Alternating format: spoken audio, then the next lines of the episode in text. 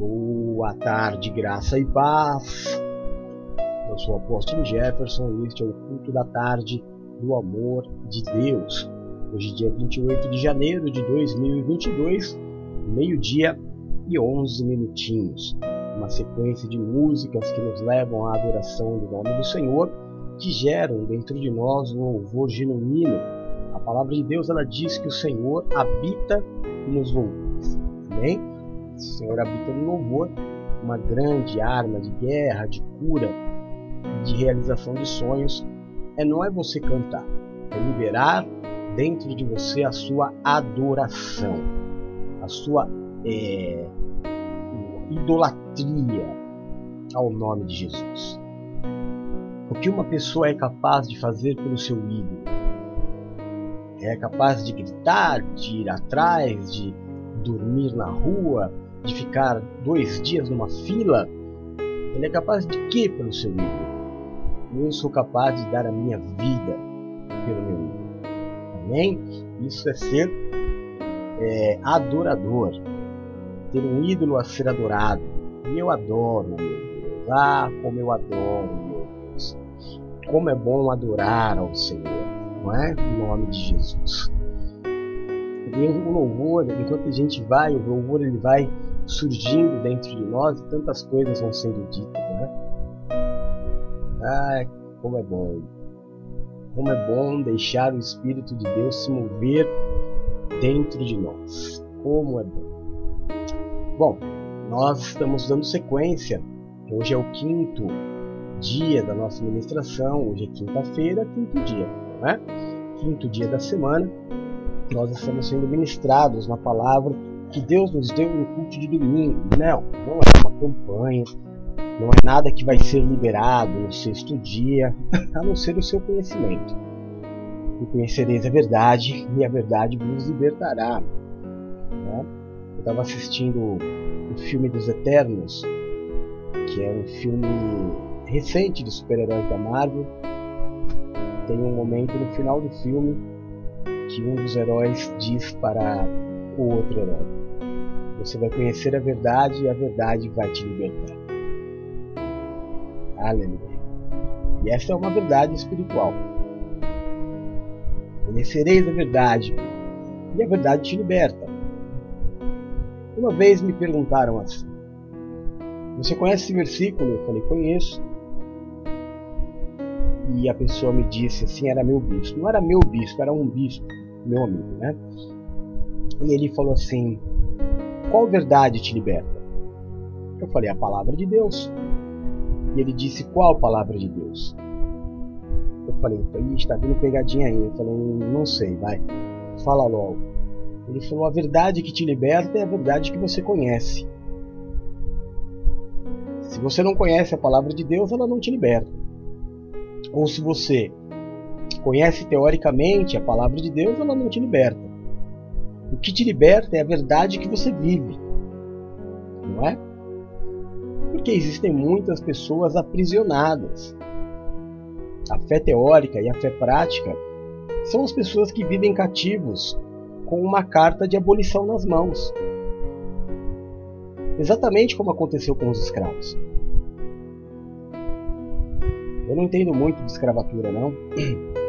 Mas o que eu aprendi na escola, nas aulas de história, foi que muitos escravos, quando receberam a, a carta de alforria e se sentiram livres, podiam sair, é, voltaram. Porque não sabiam ganhar a vida na liberdade. Eles eram livres, mas não sabiam viver como livres. Tinham medo. Tinham medo do que viria à frente que eles não conheciam. Então era preferível voltar e continuar a vida da forma com que eles conheciam. Assim somos nós. Conhecemos a verdade, mas não conseguimos viver em liberdade. Eu vejo pessoas que são um grande desperdício, sabe, um grande, grande desperdício, porque já conheceram a palavra, já receberam a carta de alforria, mas não conseguem servir. não conseguem ser libertos para servir. E continuam levando uma vida triste.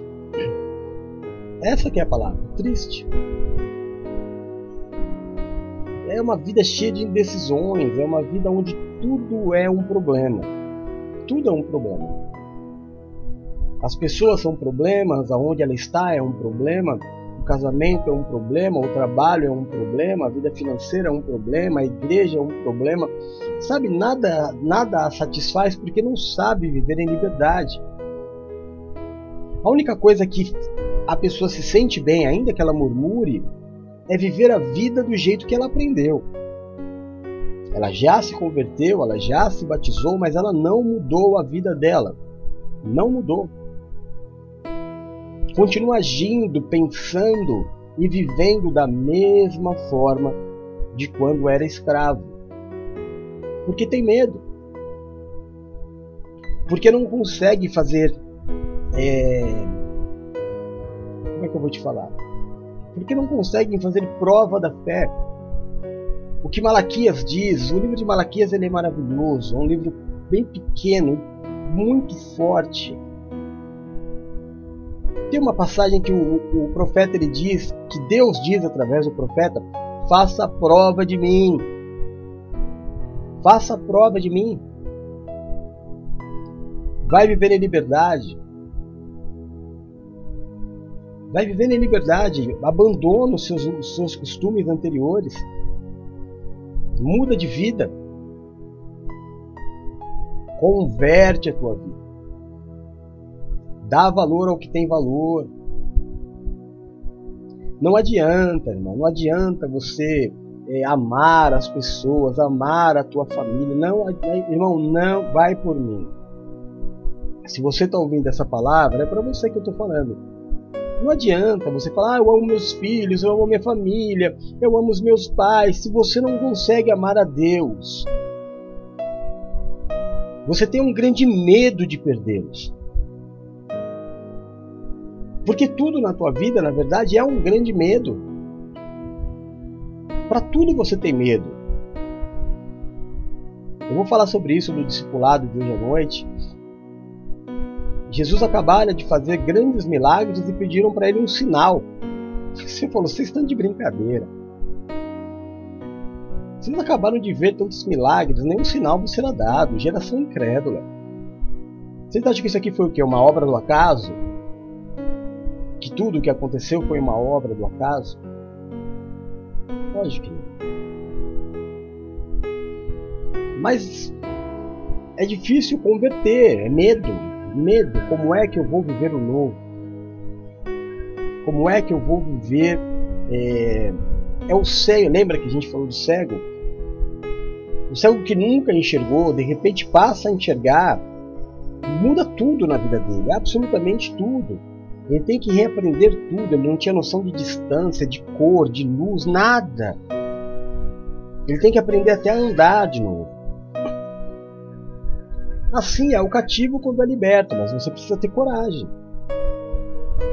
Coragem para continuar servindo a Deus. A minha vida não serve mais se não for para servir. Eu sou liberto para quê? Para que que Cristo me libertou? Para eu viver uma vida é, de regalias? Não. Cristo me libertou para eu poder servi-lo.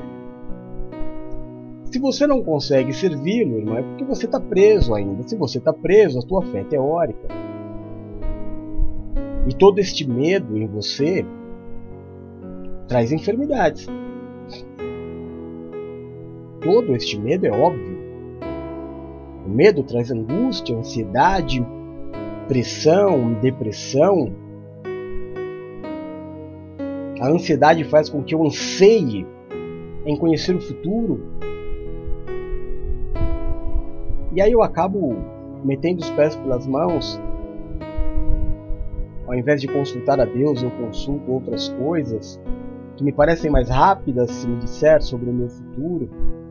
Quando na verdade o meu futuro é agora, e é agora que eu tenho que servir, é agora que eu tenho que adorar, é agora que eu tenho que ser livre, é agora.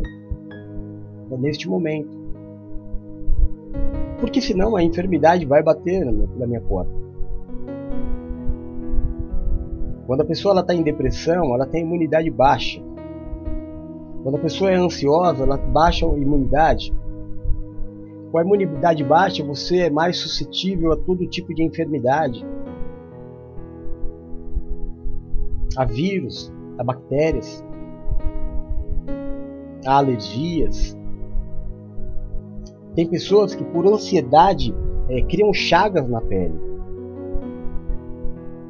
feridas, tudo causado pela ansiedade, queda de cabelo.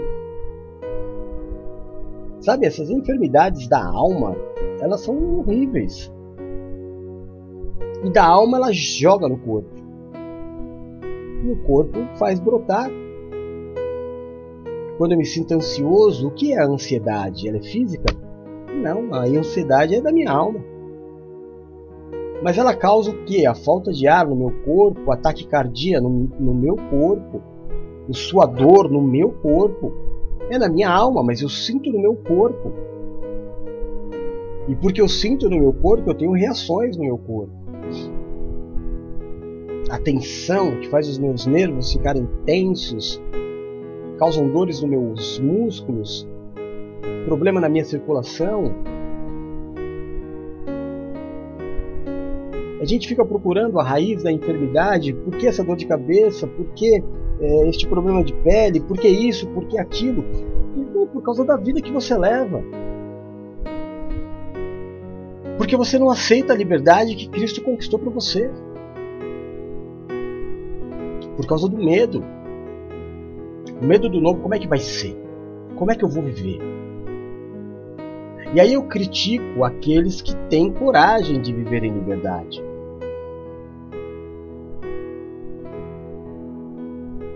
Você precisa sorrir mais e franzir menos as suas pestanas.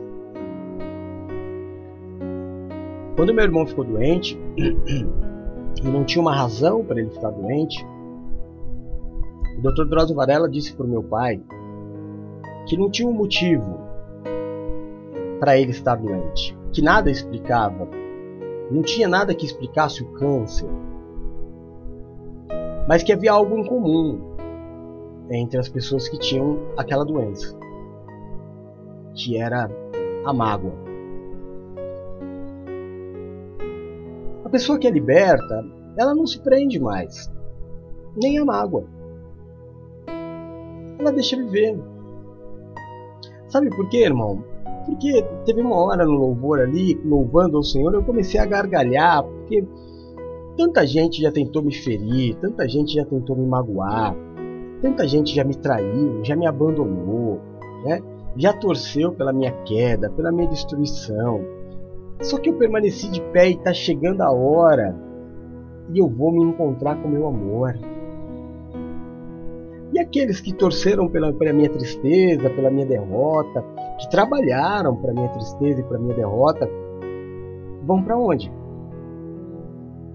Daqui a pouquinho eu estou livre absolutamente desse corpo e eu vou me encontrar com o meu amor. A minha vida é livre, é só servidão. Não, não é fácil não.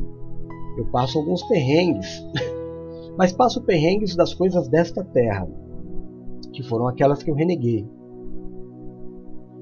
Espiritualmente eu não tenho perrengue nenhum, porque eu estou abraçado. Estou debaixo da igreja que as portas do inferno não prevalecem. Todas as minhas aflições são carnais. Todas. Como Paulo disse para Jesus. Eu tenho um espinho na minha carne, Senhor. Ele me esbofeteia. O enviado de Satanás. O Senhor disse: Não, deixa ele aí, Paulo. Só para você lembrar que Deus sou eu e não você. E eu vejo algumas pessoas pregando erroneamente e até lendo para si mesmo essa passagem, como se a vontade de Deus fosse que nós tivéssemos um espinho na carne. Você não, irmão. Deus não quer que você tenha dor. Não é essa. A verdade da palavra não é essa. Não é, não está escrito que todos terão um espinho na carne. Não está escrito que a vontade de Deus é que todos tenham a condição de vida que Paulo teve, de jeito nenhum. De jeito nenhum. O Senhor ele explica para Paulo por que, que ele tem que ficar com aquela dor. Ele diz para Paulo que a presença do Espírito Santo de Deus ele era tão cheio, tão cheio, tão cheio, tão cheio, tão cheio, tão cheio, tão cheio, tão cheio do Espírito Santo, que ele distribuía lencinhos e as pessoas eram curadas. Pedro era tão cheio, tão cheio, tão cheio, tão cheio do Espírito Santo, que onde ele passava as pessoas se colocavam onde a sombra dele passava e a sombra de Pedro curava as pessoas. Mas era 24 horas por dia, pressão, pressão, cheio do Espírito. E eles viviam maravilhas que Deus operava através da vida deles, porque eles eram cheios do Espírito Santo, que poderia, pela natureza carnal, em algum momento, irmãos, eles falarem assim: Nossa, eu sou Deus. Então o Senhor Jesus disse para Paulo assim: para que você se lembre que você não é Deus, que você é humano, e tem limitações, eu vou deixar essa dor aí. Você entendeu por que, que Deus permitiu a dor em Paulo? Por causa do nível espiritual tão elevado que ele estava. Não é o teu caso, não, irmão. Não é o teu caso que não está conseguindo nem pregar a palavra de Deus. Não é o teu caso que não consegue nem assistir o culto direito. Não é o teu caso que não está conseguindo jejuar, que não consegue dizimar. Não é o teu caso ainda. O que o Senhor quer para você é cura completa é dor é, é retirar a dor completamente. Não é que você aceite a tua dor e diga, ah, eu tenho que ter um espinho na carne. Por quê? Há um motivo? Você está no nível espiritual do apóstolo Paulo já? Você já abandonou tudo, está servindo só Deus? Se não está nesse nível, irmão, o que Deus quer para você é a cura completa. Não teve ninguém não teve ninguém, irmão, que no meio do caminho encontrou Jesus e tenha dito para Jesus: Senhor, me cura. Ele disse: Não, você tem que ficar doente. Não, irmão, foi só para Paulo. A questão do espinho na carne era algo pontual, com um propósito muito importante para o nosso grande apóstolo. Entendeu? Mal que perdura não vem de Deus. Enfermidade que dura muito tempo não vem de Deus. Problema no casamento de muito tempo, é, enfermidade de muito tempo, dor de muito tempo, não vem de Deus. Precisa buscar a, a cura no Senhor total, completa.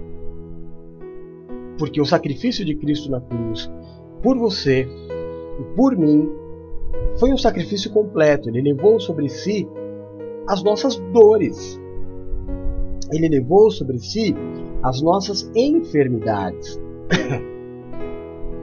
e uma terceira, que é para confirmar, pelas suas pisaduras, nós fomos sarados.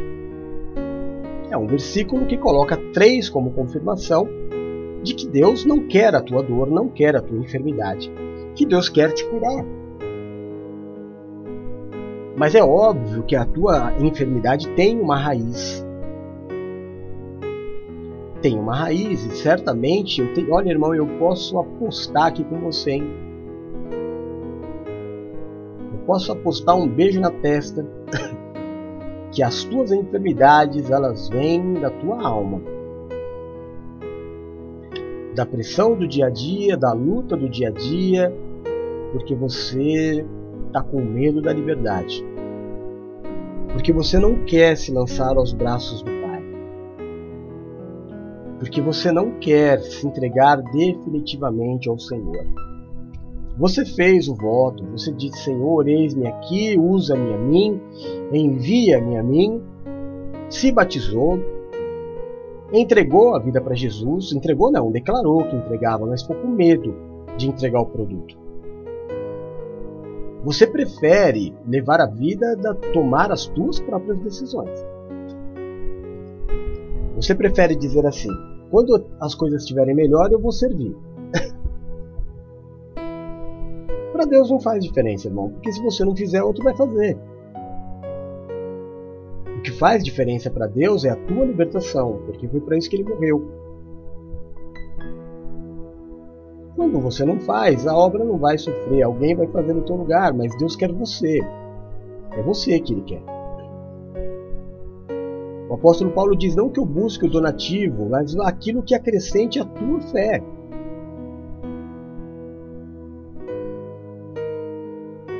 Então esse negócio de que ah, quando as coisas estiverem bem, eu vou fazer.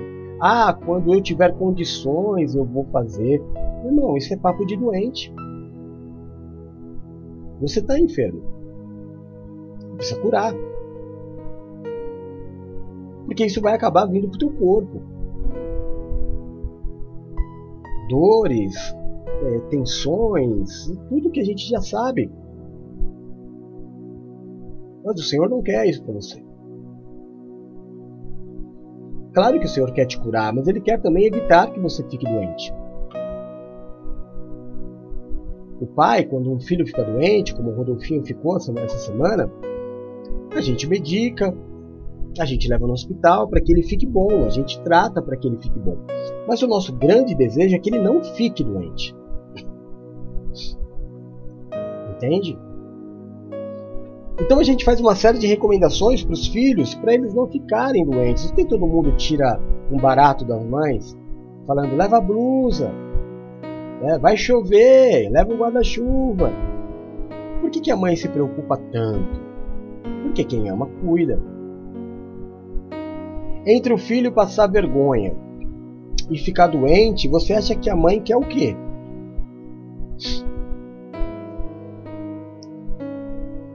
Acho que você respondeu que o filho passa vergonha.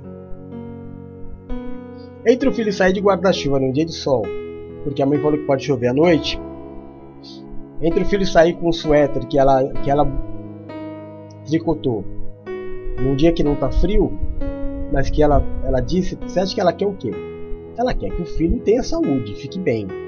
Ela não está preocupada com a opinião dos outros. Quando Deus nos aconselha, como nós ouvimos ontem no programa, em Provérbios 5, o Senhor diz: ouve, ouve, filho, ouve o que eu te falo. É para o teu bem. É para o teu bem. Deus colocou pessoas na tua vida para te dar conselhos valorosos, para você andar por caminho de paz, para você sofrer o mínimo possível nesta vida, porque é isso que Deus quer para você. Você precisa parar de lutar com Deus. Você está invertendo um versículo que diz: se sujeite a Deus, resista ao diabo e ele fugirá de vós. Você se sujeita ao mundo que resiste às coisas de Deus. Quando alguma coisa dá errada na tua vida, sempre é Deus que sofre. É sempre aquilo que você faz para Deus que você deixa de fazer.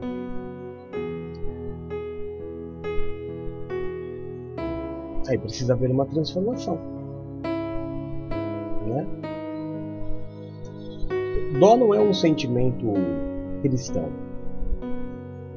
Mas o coração se entristece quando a gente vê pessoas que Deus libertou, amou, deu tantas oportunidades E a pessoa faz como Elias. Se enfia na caverna e diz: Não, daqui eu não saio mais. Quando as coisas melhorarem, eu volto a fazer. Não pode, irmão. Não pode ser assim. Isso não vai te trazer coisas boas para a tua vida. O tema de hoje é a enfermidade vai passar. Porque você não é Paulo. Você não nasceu para ter um espinho na cara. Amém?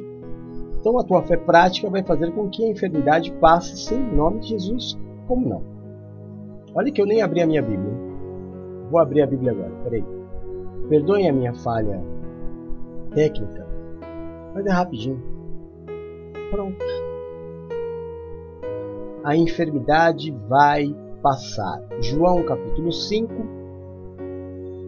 versículos de 4 a 6 diz assim: ah, cadê? De vez em quando descia um anjo do Senhor e agitava as águas. O primeiro que entrasse no tanque, depois que agitada as águas, era curado de qualquer doença que tivesse. Uns, do que, uns, um dos que estavam ali era paralítico há 38 anos. Quando o viu deitado e soube que ele vivia naquele estado durante tanto tempo, Jesus lhe perguntou: Você quer ser curado? É uma pergunta que você precisa se fazer. Você quer ser curado? Você quer andar na liberdade ou você tem medo da liberdade? Ou você quer passar o resto dos seus dias assim? De acordo com aquilo que você conquistou, tudo que você se contenta em não perder aquilo que você já tem. Aquele homem estava num lugar que eu quero tentar descrever para vocês. Era um lugar que tinha um tanque, né? Era um, um, uma água e que todos os, os doentes graves que não tinham cura pela medicina nem pela ciência da época eram levados ali porque existia a crença de que quando aquelas águas se movessem era porque um anjo havia vindo e movido a água e o primeiro que entrasse meritocracia porque é assim que a religião e a crença trabalha com o mérito daquele que pode? Quem não pode como diz o ditado se sacode As, os doentes eram deixados ali pela família. E alguns, como no caso deste doente, estava ali há 38 anos. Era um lugar onde ninguém queria passar, era muito semelhante, não muito não, bem pior do que a Cracolândia em São Paulo. Era um lugar mal cheiroso, era um lugar feio, aonde ninguém queria passar. Você imagina um paralítico sozinho naquele lugar, quando ele tinha suas necessidades fisiológicas, ele fazia onde? Na própria roupa. Só ele? Tinham outros paralíticos. Tinham cegos, tinham leprosos. Tinha, irmão, aquele lugar era um lugar terrível, era um, um, um inferno. Essa que é a verdade. Aquele lugar era um inferno. Eu me lembro, a primeira vez que eu fui fazer entrega de, de comida para moradores de rua, eu lembro que eu estava todo bonito, cheiroso, né? Tava com roupa social, eu, eu, eu, fui todo chique, aí eu peguei a sopa, tá, o marmitex, não era sopa não, o marmitex, aí fui lá, escolhi um, entreguei, e aí eu me é, deparei com uma situação, ele não queria só a sopa, o, a marmita, ele queria também um abraço. E eu todo feliz, falei, claro irmão, dá um abraço aqui em nome de Jesus. Aí eu abracei ele, irmão, e o cheiro dele era um cheiro de podre. E aquele cheiro pegou na minha roupa, mas eu não, eu não conseguia, irmão, sabe? Dava ânsia. E eu falei, meu Deus do céu, não é só comida. É muito descaso. Aquele lugar era mais ou menos assim. Eu estou te falando de uma pessoa que anda é, e está na, tá na sua condição de saúde normal. Ela só é um morador de rua. Você imagina aquele senhor que não podia levantar. Qual não era a situação de higiene dele? Jesus vai até aquele lugar que ninguém queria ir a não ser para deixar alguém. E eu não, não sei porquê, mas talvez ele fosse o último a ter alguma chance. Porque Jesus se certifica disso. Jesus pergunta para ele e ele diz: É, eu estou aqui esperando a água se mover, mas quando a água se move, até que eu tente ir, outro já foi no meu lugar. Então é bem provável que ele seja o último. A última possibilidade, porque a Bíblia diz que os últimos serão os primeiros. Jesus se colocou na frente dele e disse: Entendi. Mas o que, que você quer? Você quer que as águas se movam e você mergulhe ou você quer ser curado? E aquele homem que há 38 anos vivia doente, é claro, 38 anos, ninguém deixaria ali uma criança. Pelo menos 13 anos ele devia ter quando colocaram ele ali. Então ele tinha pelo menos 51, 50 e poucos anos. Entre 50 e 60 anos.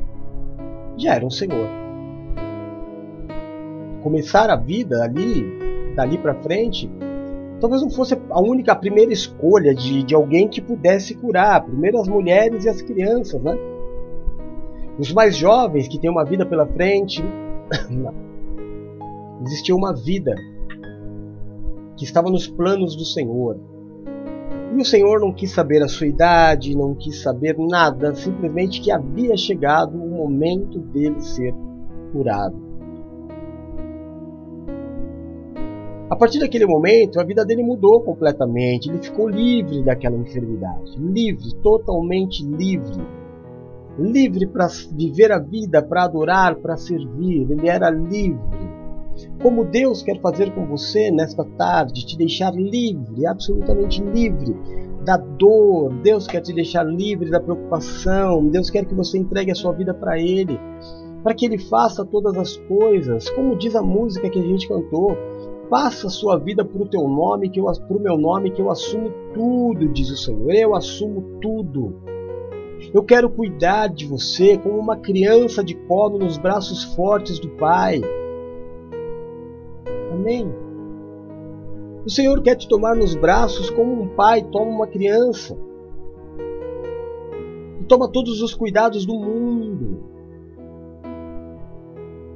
Deus quer tomar todos os cuidados da tua vida, Deus quer cuidar da tua vida nos mínimos detalhes, até que chegue a hora de nós nos encontrarmos com o nosso amor no céu.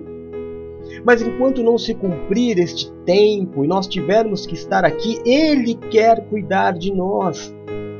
Ele quer dar um rumo para a nossa vida, Ele quer nos proteger, Ele quer nos curar, Ele quer ser a nossa saúde, o nosso refúgio, a nossa fortaleza, o socorro bem presente na hora da nossa angústia. Ele quer ser.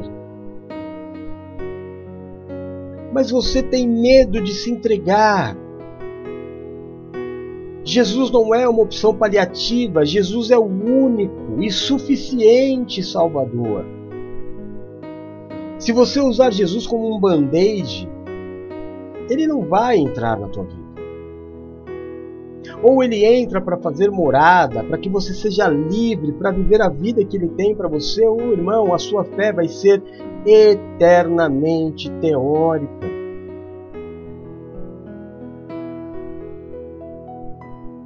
Eu já vi tantas, sabe, eu cheguei em muitas igrejas, eu não, não tenho um. Hoje, hoje eu não sei mais contabilizar quantas igrejas eu já passei. Antes eu tinha na ponta da língua, hoje eu já nem me lembro.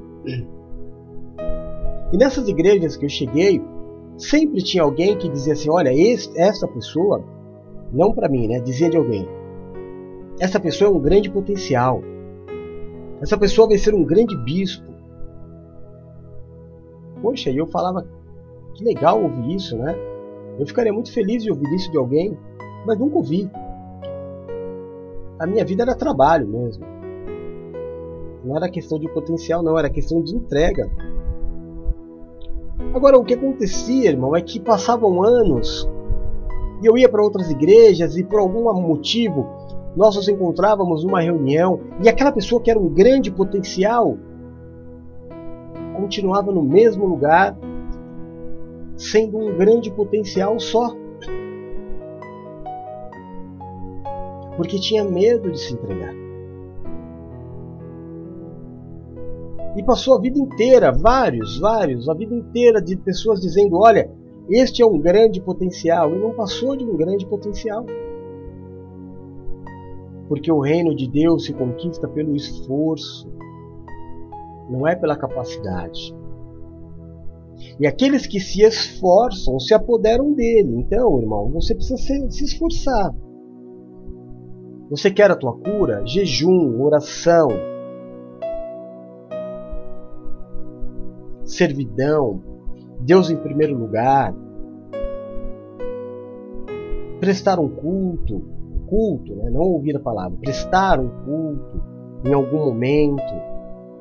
Jejuar, eu volto a dizer, orar, ser dizimista, consagrar ao Senhor a sua vida, ter uma liga com Deus, ter um elo espiritual com Deus, consagrar o seu casamento, ungir a sua casa. Meu Deus do céu, a gente está aí pertinho de mais uma da primeira Santa Ceia do ano. Pertinho.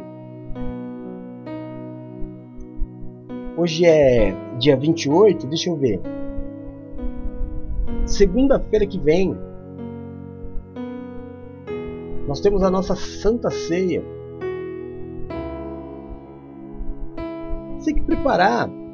A primeira Santa Ceia, que foi feita pela, pela Bispa Silmara, tudo bem que na primeira Santa Ceia você não tinha preparado lá o suco de vinho, o suco de vinho, ó, o suco de uva, talvez não tivesse o pão, foi tudo muito novo. Mas de lá para cá, irmão, já passaram algumas, né? Já dá para fazer uma ceia bacana em casa, não dá? Hã? Ou vai continuar sendo no improviso? Não, vai o, o apóstolo falou que ser água mesmo.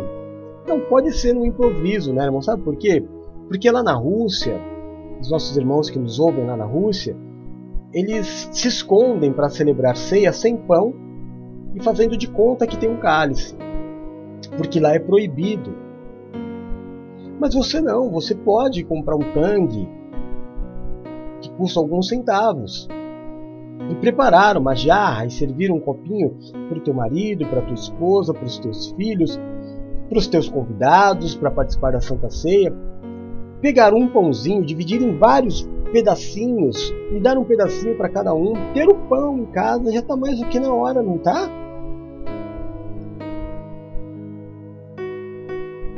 Já faz algum tempo que a gente está fazendo a Santa Ceia em casa. Mas para Deus vai ser sempre tudo assim, irmão? Ah, vai o que tem. Quando eu tiver de condição, eu vou ser dizimista. Quando eu tiver condição, eu, eu auxilio a obra. Quando eu tiver condição, eu prego. Quando eu tiver condição, isso. Quando eu tiver condição, aquilo. Irmão, você precisa criar a condição. Porque é pelo esforço. Então bora lá fazer uma Santa Ceia bonitinha dessa vez. Coloca Deus em primeiro lugar na tua vida e você vai ver se as coisas não melhoram. O problema é a fé teórica, o problema é esse espírito de Caim. Que para Deus é tudo, ah, Deus não precisa. Ah, e, e, e, e pior de tudo, né? Que esse espírito vai me tornando um questionador. Eu não só não faço, como eu falo mal como eu questiono tudo. Não é que eu estou fazendo diferente, não. É que eu, eu estou falando mal, estou agindo mal. Igual ontem, nós falamos da, da líder da igreja, de uma grande igreja, que ela fez uma colocação sobre tatuagem, aí eu vi um monte de gente falando, alguns falando bobagens, outros criticando até a idade dela. Pessoas que não fizeram é, eu não sei dimensionar. Se eu disser o dízimo, se alguém fez o dízimo do que ela já fez, um décimo de tudo que ela já fez, fez muito.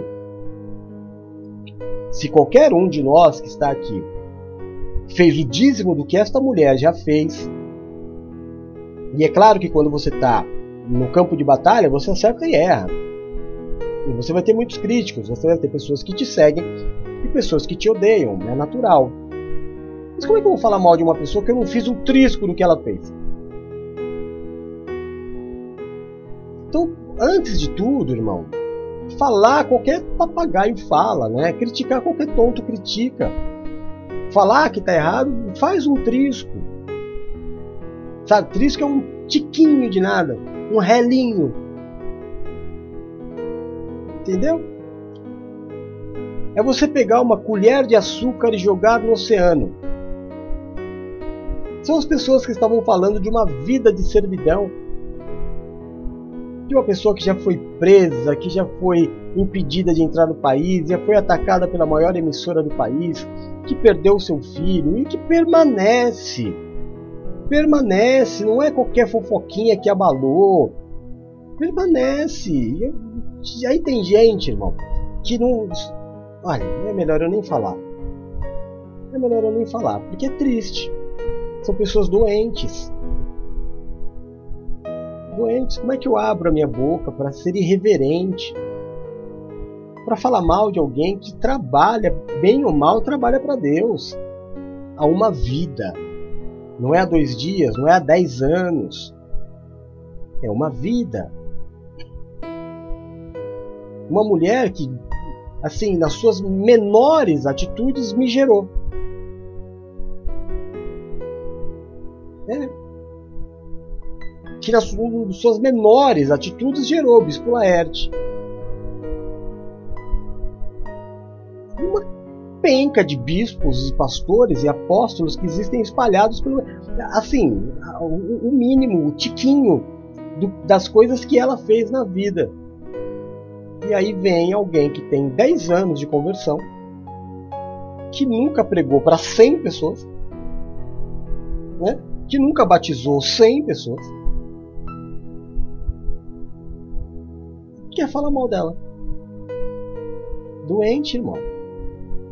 Você não percebeu, mas você é doente. Isso daqui a pouco, é claro que isso vai vir para o teu corpo. Porque isso tem um nome, chama-se amargura. Você é amargurado. Se os teus olhos forem bons, todo o teu corpo é luminoso. Percebe o amargurado, ele só lamenta de tudo, de tudo. De dez coisas que ele fala, cinco é lamentação. As outras quatro é falando mal de alguém. Então, para que você seja curado, Deus quer a tua cura. Deus não quer que você tenha espinho na carne, não. Isso é só para quem está no nível de Paulo. Ele morreu na cruz para tua salvação completa. Você vai ser curado. Mas para de buscar enfermidade. Uma vez curado, permaneça curado. Uma vez liberto, permaneça liberto. Não volte ao vômito. Não faça como os porcos que, após ser limpos, voltam para a lama. Porque, para terminar, a Bíblia ela diz assim que quando a casa é limpa, né, o, o camarada ele tem um demônio. O Senhor diz assim: quando essa casa é limpa, casa é o nosso corpo, né? Quando o, o demônio é tirado da pessoa, a casa fica limpa. Esse demônio vai embora. Mas se a pessoa voltar a sujar a casa, o demônio que foi embora volta com mais sete. E a situação atual daquela pessoa é sete vezes pior do que a condição inicial. Ela se torna pior do que quando ela não era liberta. Porque ela tinha um demônio, agora tem oito.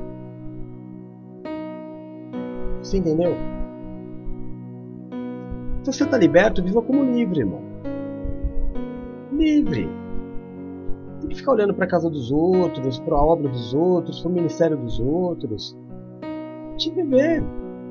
Você acha que está certo? Vive Eu tenho a minha forma, eu vou viver. Eu tenho um pastor, eu tenho um ministério, eu me submeto, acabou. E faço, porque eu sou livre. Senhor nosso Deus e nosso Pai. É no nome do Teu Filho Jesus Cristo que nós nos reunimos nesta sexta-feira como igreja para declarar Jesus Cristo como nosso único e suficiente Salvador. Para declarar também que o Teu Santo Espírito habita em nós e que se não for o Senhor que esteve ao nosso lado quando os homens contra a nossa vida se levantaram, certamente teríamos sido reduzidos a nada. Mas foi por tua graça, paz e misericórdia que nós permanecemos de pé. Por isso, Deus de amor, neste princípio de tarde, nós queremos consagrar a Ti as demais horas deste dia. Nos prostrar aos Teus pés e clamar pela Tua misericórdia, pelo Teu perdão. Te pedir, Pai, perdoa os nossos pecados, as nossas falhas, assim como nós perdoamos aqueles que pecaram contra nós. Tira, eu te peço, de sobre nós o julgo, a acusação, o peso, a maldição causada pelo pecado e nos habilita a vivermos a sua vontade que é boa, é perfeita e é agradável. Que o Senhor seja ainda neste dia, Pai, o grande diferencial nas nossas vidas, o nosso escudo e a nossa fortaleza, o socorro bem presente na hora da nossa angústia.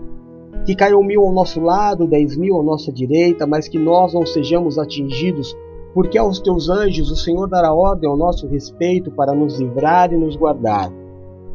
Livra-nos, Senhor, daquilo que é mal, daquilo que é mortal. Nos permite habitar no esconderijo do Altíssimo, à sombra do Onipotente. Nos coloca debaixo das tuas asas e nós estaremos seguros. Jesus, aonde chegar nesta tarde o som da minha voz, a imagem desta oração eu te peço. Toca, cura, restaura e liberta.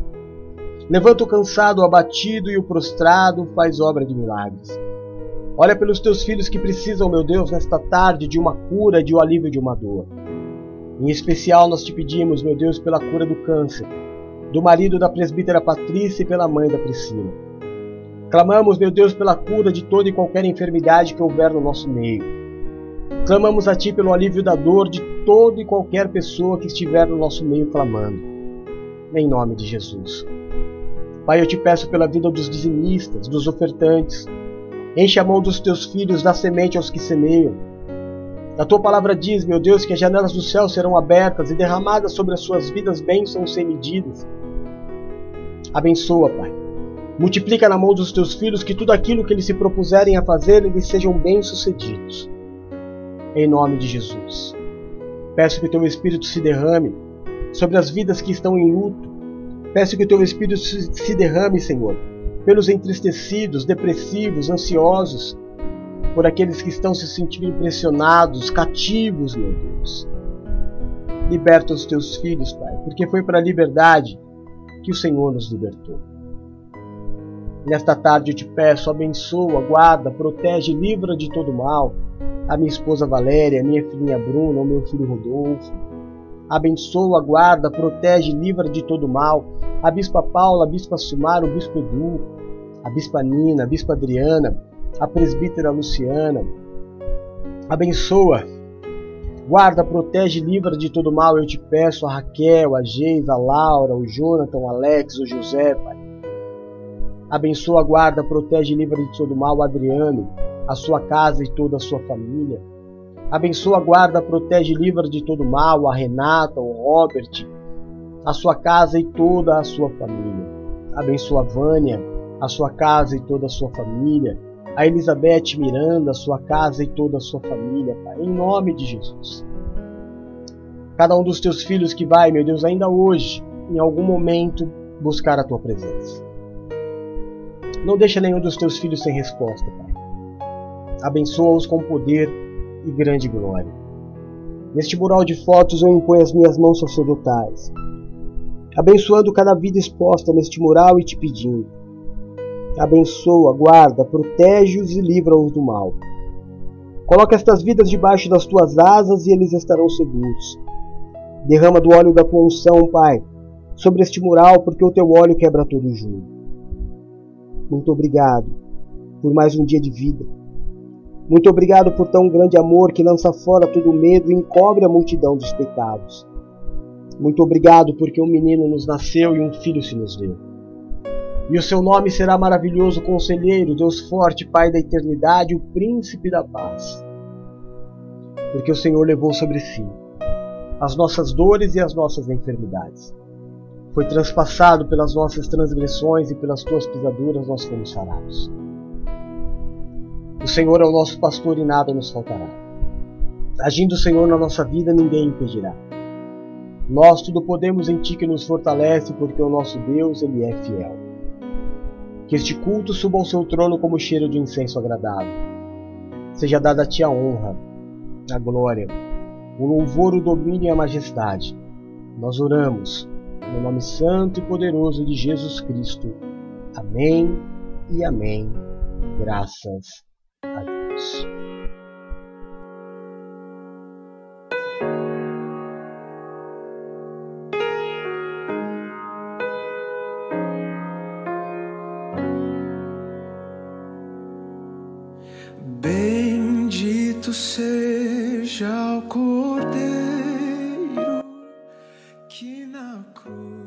Glória a Deus. Que Deus te dê uma sexta-feira maravilhosa. Que tudo que é bom, perfeito e agradável, Deus permita você viver neste dia. Que você não tenha um dia chato, que você não tenha um dia triste. Que Deus não permita que os agentes do inferno tirem a tua fé, abalem a tua fé, tirem a tua alegria. Não, que o Senhor te dê um dia de riso.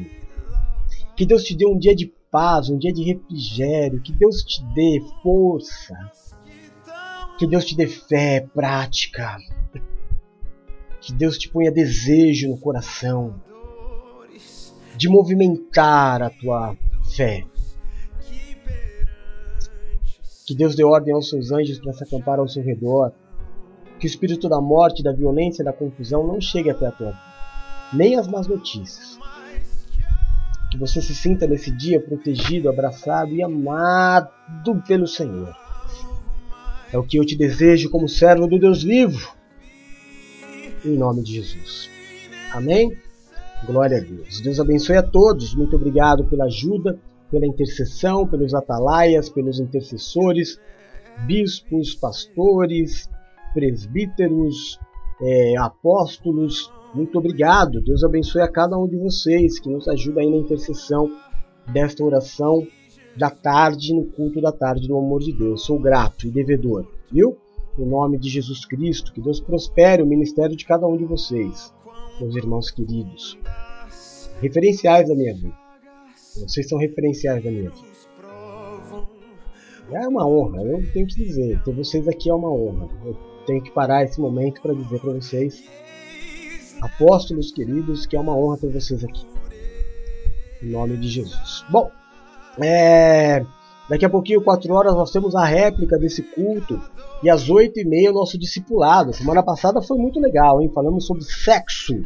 É, em nome de Jesus foi bênção. Hoje nós vamos falar também, não vou falar o assunto não, vou deixar na, na surpresa pro momento, amém? Às 8 e meia às 11 e meia é, a Bisplanina faz a oração para nós, porque tem que guardar a garganta para domingo, né? Minha preocupação é o culto de domingo. Fechou? Combinado? Então é nóis. Orem por mim, porque eu estou em constante oração por vocês. Amo vocês em Jesus. Fiquem com Deus. Um beijo. Fui. Tchau.